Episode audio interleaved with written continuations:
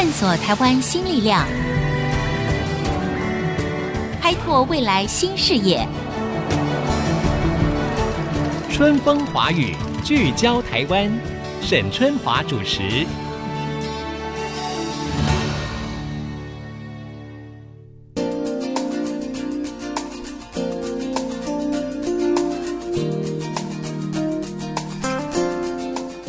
各位听众，大家好，欢迎收听《春风华语》，聚焦台湾。呃，不知道大家呢有没有听过 CSR，也就是企业社会责任这个名词呢？意思也就是说啊。这个企业呢，不能只是单纯的追求利益啊，要赚钱啊等等的。那么，一个成功的企业呢，应该要更勇于承担社会责任，甚至引领社会向上的力量。好，那事实上呢，这个所谓的企业社会责任 CSR 呢，在台湾呢也越来越受到重视了。比如说，大家非常熟悉的《天下》杂志呢，一九九四年开始啊，他们就开始了这一项长远而且深入的观察。那么，如果我们要问说，过去这二十多年来，所谓的企业社会责任在台湾的运作状况如何？那么对整体的社会会带来哪一些改变？我们对未来又可以有什么样的期待呢？今天我们在节目当中就邀请到了《天下》杂志调查中心的总监熊毅熙熊总监到我们的节目当中来。熊总监你好。孙姐好，各位听众朋友，大家好。哎，这个调查中心听起来有点恐怖哈！你你们是专查 专门调查什么？其实我们就是跟一般的民民民调机构蛮像的，但是让我们比较 focus 在企业类的调查。哦，调查企业有没有负起社会责任吗？还是怎么样？其中之一，其中之一。OK，好，那我们就先请这个熊总监来说一下好了，到底这个 CSR 指的是什么？那么它有哪一些衡量的标准？过去哈，一般经济学家在谈企业，都认为说获利是它的唯一的存在的目的哈。嗯，那事实上，其实走到二十一世纪之后，我们感受到现在的环境跟以前很不一样。尤其现在很多管理学者也认为，就是说，其实社会责任对一家企业来说，它不只是要善尽它的经济上的责任，因为它在这块土地上生产。在使用这块土地上的劳工，这呃这块土地上的资源，所以他必须善尽这块土地的回馈。嗯，所以其实这几年，呃，对这个等于是企业在进行决策或是企业在经营的时候一个很重要很重要的一个关键。对，嗯嗯嗯。那我我所谓的这个指标，比如说我们怎么样衡量这个企业到底它有没有符合所谓的呃 CSR 呢？比如说呃，是不是要看？哦，这个企业今年捐输了多少的金钱给这个公益单位？还是说你们有没有呃带头倡议一个什么样的社会的一个运动？是用什么样的标准来看这家企业它的社会责任到底做得好还是不好？呃，其实一般国际上在谈 CSR，他会用三个面向，就是 ESG，、嗯、就是经济社会。嗯还有治理这三个面向。哦，那呃，我们当时在设计这样子的一个评选的时候，其实我们也是总共设计了四个构面，就是前面三个跟国际上他们接轨的，一个就是公司治理。啊哈，一个就是环境保护，嗯，那另外一个就是社会参与，社会参与就比较像企业慈善，对。那其中有一个，我们觉得其实对企业来说，它其实应该要肩负很大的责任，就是我们企业承诺，其实就是幸福职场还有人才培育。是，所以我们总共有这四个构面来看。嗯，OK，好。那所谓的企业承诺，如果刚才照这个熊总监说的哈，可能也对内部的员工也要有一个很好的照顾，对不对？没错，而不是所谓的血汗工厂啊，或者是压压榨压榨劳工。所以这个也包括了。对，其实简单来说，就是企业到底是把员工当成一个资产，或是当成成本。嗯，嗯，那当然呢，因为我刚才说到哈，《天下》杂志呢，早从呃这个一九九四年开始，就会注意到，就是说企业的一些相关的社会责任。那这个跟当时在台湾社会有一些大的企业哈发生的一些重大的公安或者是环保事件有关吗？呃，其实诶，有一点点关系啊，因为那个九零年代那个时候，其实整个社会的环境意识还没有、没有、还没有非常的全面哈，所以加上那个时候，其实社会上大家应该耳熟能详，发生了几个重大的事件。主要都是外商哈，像 RCA 的污染事件，对，然后还有呃杜邦跟拜耳那时候要来设厂，然后民众抗争，是，其实这这些都是在那个氛围下，其实才让我们觉得说，必须要关注企业公民这件事情。嗯嗯嗯。那当然了，二十多年过去了哈，我觉得其实现在是一个我们说是一个快速变动的时代。那因为在科技的引领之下哈，当然科技本身它就创造了很多新的面向，可是，在一些传统的价值或者是所谓的社会责任上面。我就不知道说二十多年来所谓的企业社会责任这些观念。在台湾社会里面有没有什么转变？比如说二十多年前可能是以环保啦啊，或者是公安呢作为比较主轴。那最近呢，可能是以所谓的 B 型企业，就是说怎么样做一个更好的这个良善的企业，或者是给员工更安全的工作环境。就是在观念上有没有什么重大的改变？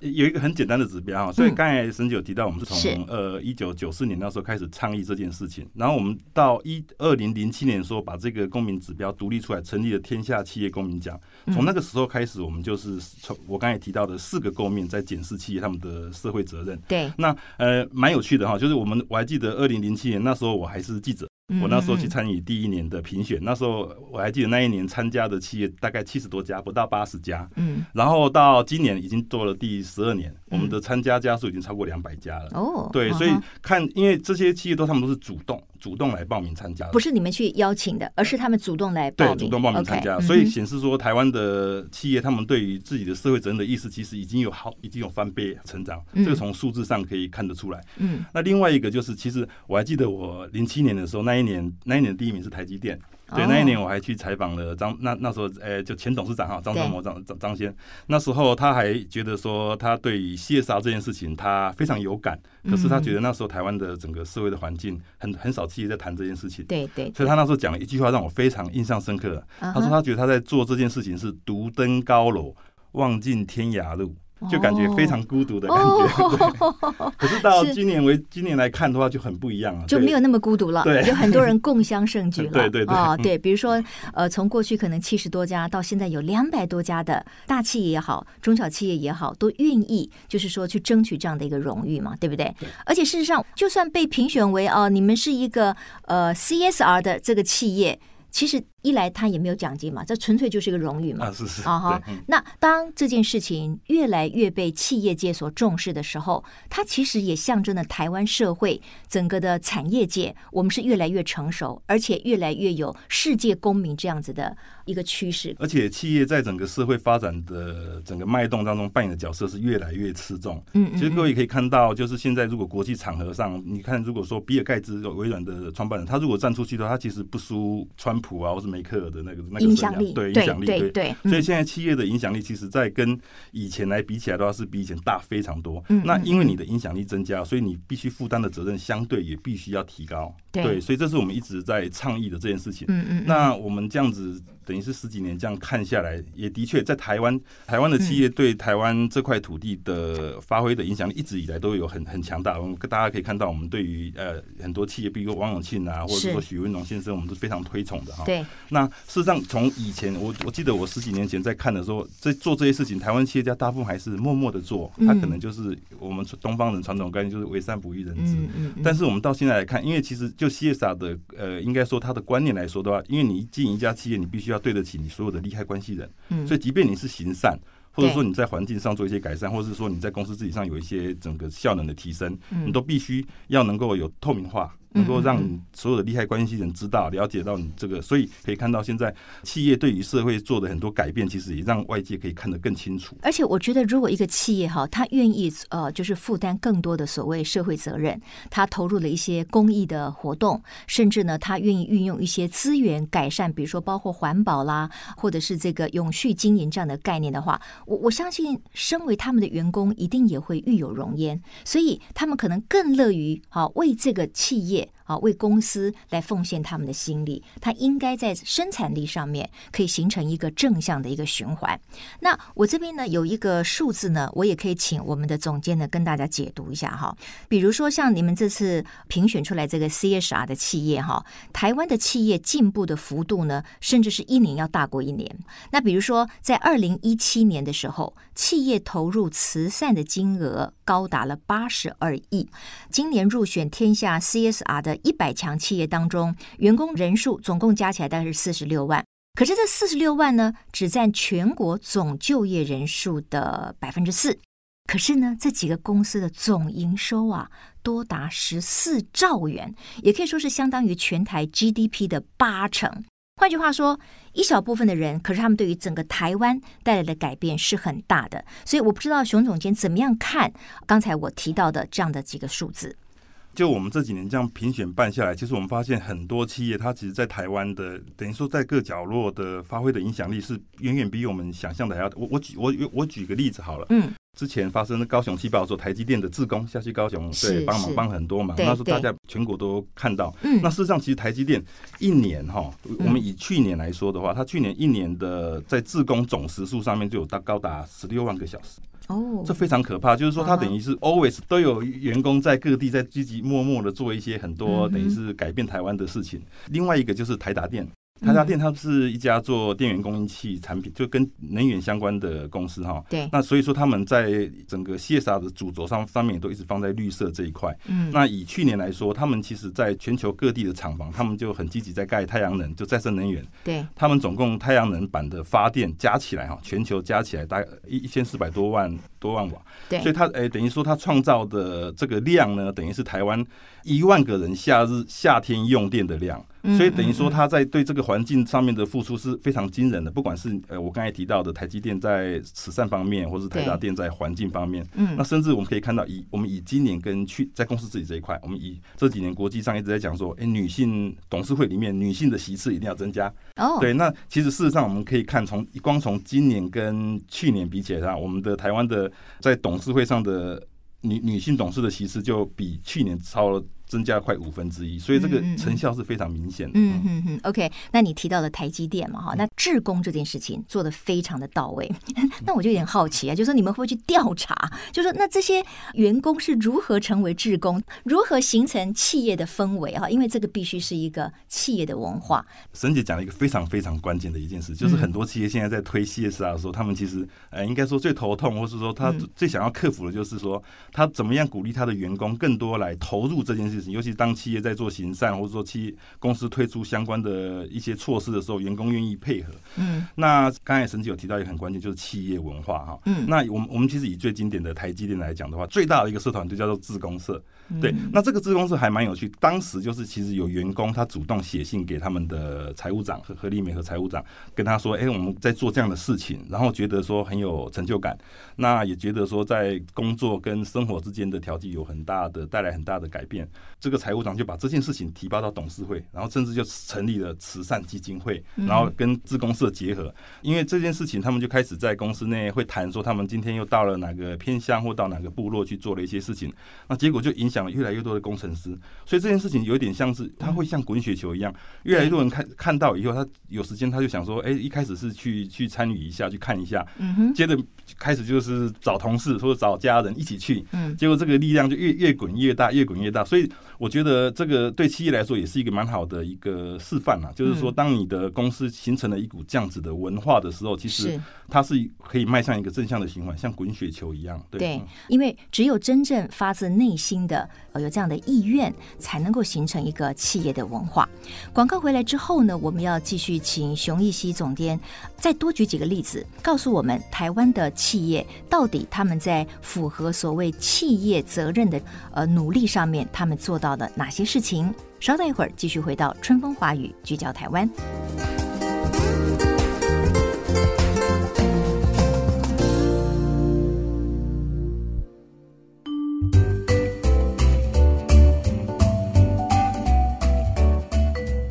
到春风华语聚焦台湾，我们今天呢谈的呢，哎，看起来是一个严肃的议题，不过我觉得它跟大家息息相关，因为我们大家都关心台湾的未来，我们希望台湾的未来更有竞争力。那我认为我们在企业界呢，我们要承担，呃，除了我们要赚钱这个好的这个利润之外呢，我们也要善尽社会的责任，让我们整个台湾呢，在各个不同的层面，包括像环保啦、永续经营呐，啊，或者是绿能这些议题上面。呢，可以越来越好。上一段的节目当中呢，我们听到了这个熊艺熙总监呢分享了几个案例哈，谈到了台积电，比如说台积电的一个内部文化，就是乐于做志工，他们奉献平常可能自己休息的时间去做这个社会上一些有益的共同参与的事情。那我可不可以请这个熊总监再另外分享？比如说，我知道台达电好像也连续很多年。非常的好，那你刚才有稍微提到一下，就是他最主要是关心呃绿能这个部分，对，哎，那那他们实际的作为是什么？他们一直 focus 在能源这一块啊，包括尤其他们最最为外界知道就是绿建筑。哎，台达电他刚刚才从波兰回来，他们也真的是台湾之光哈。因为其实联我们台湾不是联合国的会员国，但是他们争取到在联合国的气候峰会办周边办周边会议的主办权，所以他们刚刚才在那边等于是宣扬了整个气候的行动，然后等于代表台湾，等于是国际之光哈。他们现在几乎所有盖的所有厂房或所有建筑全部都是绿建筑，他们还在台湾发挥起种子头的效应。然后让很多民众去办了很多的所谓的绿绿领建筑师的工作坊，让很多民众他可以得到这样的认证，然后可以成为汽油的解说员或是绿建绿建筑的解说员。他们做这些事情等于非常有我刚才提到的种子头效应之外，它事实上也整个带动了台湾整个社会对于绿能、对于再生能源这样的意识的整个的。整个的氛围。那那我可再提一个哈，就是华硕，因为华硕我知道，就是说华硕好像他们也常常得到你们企业公民奖。那华硕它的主轴好像最主要是因为我们知道华硕是做电脑嘛，所以他们呢呃也会做到再生电脑，百分之百是采用回收整新的零件。这个事情也分享一下。呃，对，其实华硕他们在做这件事情的时候，就像之前有专家在谈哈，就是说企业在做企业慈善的时候。要不要跟自己的核心本业结合？对，那以前有一个说法是说，专业的事让给专家来做，对，很多慈善就交给 NPO 和 NGO 他们去做就好。但事实上这几年演变下来，其实企业他们自己的核心职能发挥在公益领域，其实有大有可为。那华硕就是一个经典的例子，因为他们是做 notebook 笔记型电脑嘛，对对。那所以他们就想说，他们这些笔记电脑其实一般民众用到三到五年可能淘汰了，那其实这些都是用。地球上的资源制造而成的一个笔记电脑，那怎么如果直接丢弃？其实对不仅是浪费，然后对地球的资源也是一种一种消耗。所以他们那时候就开始发挥自己品牌厂商的力量，然后就号召很多呃竹科或者说一些企业，把他们的回收电脑通通。由他们来回收，然后他们拿去整备整新，可以用零组件，他们可以拿来继续用之外，他们甚至捐出去，在全全世界很多，尤其是像东南亚、菲律宾那些，他们做了很多的呃电脑教室，或是一些弱势的儿童捐给他们电脑。嗯，所以事实上他们等于是是一个发挥本业核心职能，然后在公益领域一个非常淋漓尽致的一个案例。那刚才我们提到的几个案例呢，其实都是比较大型的企业。那我当然觉得啦，因为大企业他们资源比较多哈，然后他们员工数也比较大，所以呢，他们如果说愿意哈挺身而出，然后呢去做这些所谓的符合社会责任的事情，当然做起来应该是相当不错的哈，这也是一个非常好的企业文化。但是别忘了。我们台湾哈，事实上中小企业占全体企业的比重是非常高的，就是我们是以以中小企业为主的，高达百分之哎，对对，高达九十八。那我就不知道，像台湾的中小企业，如果在所谓的企业的社会责任这一块表现的如何呢？其实我我们是从二零零七年开始办这个天下企业公民奖的评选，嗯，然后我们在到了第十年的时候，二零一五年的时候，其实我们感受到整个台湾或整个国际上对于企业社会责任这件事情的。倡议或者说它跟企业经营是密切相关，所以我们在二零一五年的时候，我们针对年营收五十亿元以下的企业，我们推出了小巨人组，每年选出二十家企业。嗯，那结果这一个组真的是非竞争非常激烈，每年都是百花齐放。就我们都知道说，企业是早期就是金融业，因为它是等于是管理公众的钱，所以它被主管机关要求，所以它企业是走的比较前面。那电子业我刚才有提到，比如说像做代工的，它的客户要求，所以它也走的很前面。所以我们可以看到，我们如果说大型企业组里面的看到的话，金融业、科技业也是蛮多的。对，可是小巨人里面真的是什么行业都有。嗯，有做洗发精的，然后有做汽车电子的，然后动物医院的非常多，然后还有开民宿的，非常多，这非常精彩啊。是。那我我其实举几个例子，他们其实这这群小企业，他们真的非常有趣哈。嗯。那譬如说有一家公司，他是做那个汽车电子，叫宏志电子。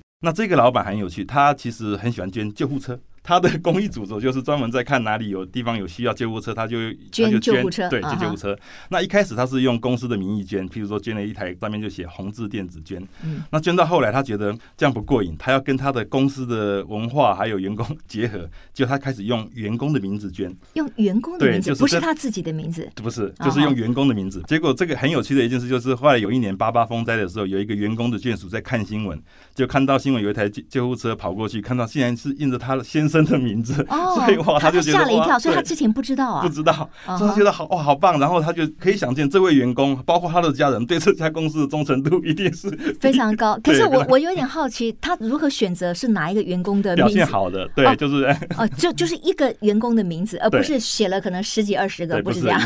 对，就是当年度可能表现好的，他就员工名字。所以这个是一个真的很有温度的一个，很有温度，而且很有创建。对对对对，嗯。那另外还有一个还蛮有趣的，是我经常喜欢提的哈。有一家公司叫做尖点科技，它其实在土城哈。那土城旁边就是三峡，三峡那边有一个呃社会企，现在已经叫社会企业，以前就是一个非营利组织，就专门在扶助一些三峡当地的弱势的小孩克服，所以这个叫做三峡的小草书屋。这个很有名，但后来对后来在社会企业界蛮有名的，就是说，因为他们做出了蛮蛮好的绩效。对，那其实他们一开始的时候，尖点科技很多员工因为都当地人嘛，他们知道这个小草书的运作以后，他们觉得哎很棒，然后帮助了很多弱势的小孩，所以他们就建议公司可以捐一些，比如说捐一些钱，然后钱金额不是很大，或者说这群当这个小草书屋的创临创办临创办人，他带这一群小草们去骑车环岛的时候，然后这个尖点就会捐一些雨衣啊，或者捐一些必必需用品给。他们对对，所以看起来好像经典科技是这间小草书屋的天使，嗯，但事实上这几年随着小草书屋它开始做出它的成绩以后，在社会企业领域或者说在整个非营利组织的领域，大家都都听过小草书，变得很有名。对，那现在反而是。尖点科技因为小草书屋也开始变得有名，所以等于说到底谁是天使都还不知道。对对对对，哎哎，这个很有趣。我觉得其实行善哈或者互助其实是双方的，就它是 two ways，它不是只有单向的传播。所以当你今天愿意作为一个给予的人的时候，其实你的得到是更多的。对，这或许也是鼓励了很多企业界的老板们，他们非常愿意做这件事情。尤其我也认识一些企业界的老板，确实当他们的能量越来越高的时候，他们所所有人的交集应该就是如何回馈社会哈，因为我们只有从给予当中，我们才能够得到真正的满足感。那呃，我不知道，就说，如果以台湾的中小企业的规模或者是他们的体制来讲的话，呃，有哪一些比较利于推动他们的社会责任？你刚才有提到民宿，那我就不知道，像这些人他们来参与你们的评选的时候，这个民宿他自己所陈列的说明是什么？他哪一个部分特别符合的社会责任？就我刚才讲这个民宿的，就是薰衣草森林。哦，对，那他非常有名了，他也做的不错。对，我想应该很多听众都有听过，就是像他们那时候到花莲去做他们的民宿的时候，他们就因为那时候花莲当地好像有一些风灾，还有一些受灾户，他还有当地当地的原住民，他等于是让当地不只有工作机会，甚至能够让当地的一些产业或者说当地的手工艺品，可以透过这个民宿的方式让外界看见，这是一种很特别的一种等于说结合自己的行业，然后跟当地结合的一种工。公益的行动，所以这个是一个还蛮经典。那另外一个，我刚才有提到，像是洗发精，洗发精就是欧莱德，欧莱德，我想在这个领域很社会企业，他现在很有名。这位葛望平葛董事长现在是等于是经常是所谓公益的代言人。对他们一开始在这个等于是说红海市场的洗发精，尤其这里面全部都是国际大品牌，他怎么样做出差异化？尤其就是一个台湾的本土默默无名的小厂，所以他后来发现，他其实找到了一个非常好的契机点，就是他的产品要跟环保跟永续结合，所以包括它的那个瓶身。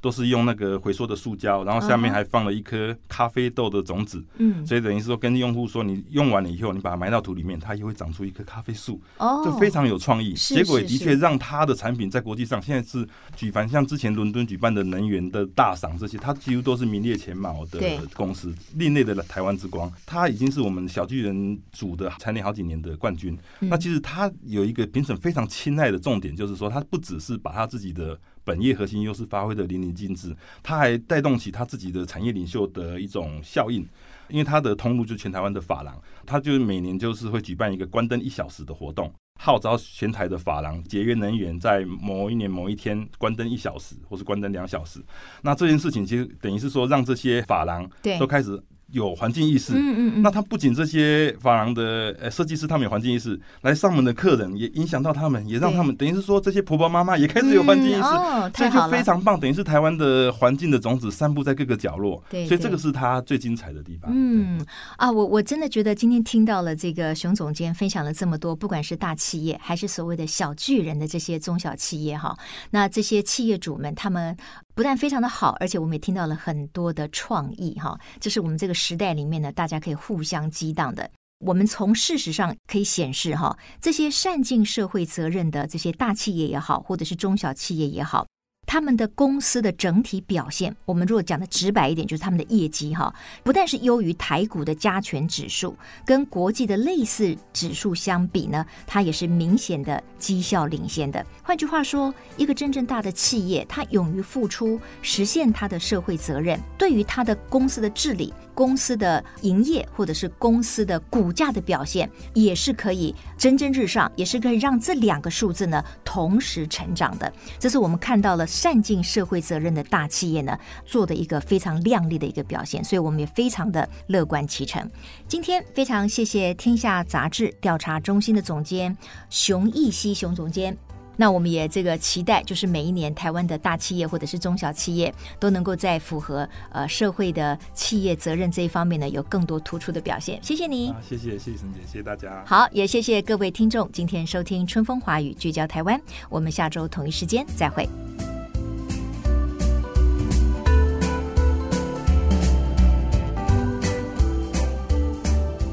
本节目由世界先进机体电路赞助播出。探索真相，开拓未来。世界先进机体电路与您一起聚焦台湾。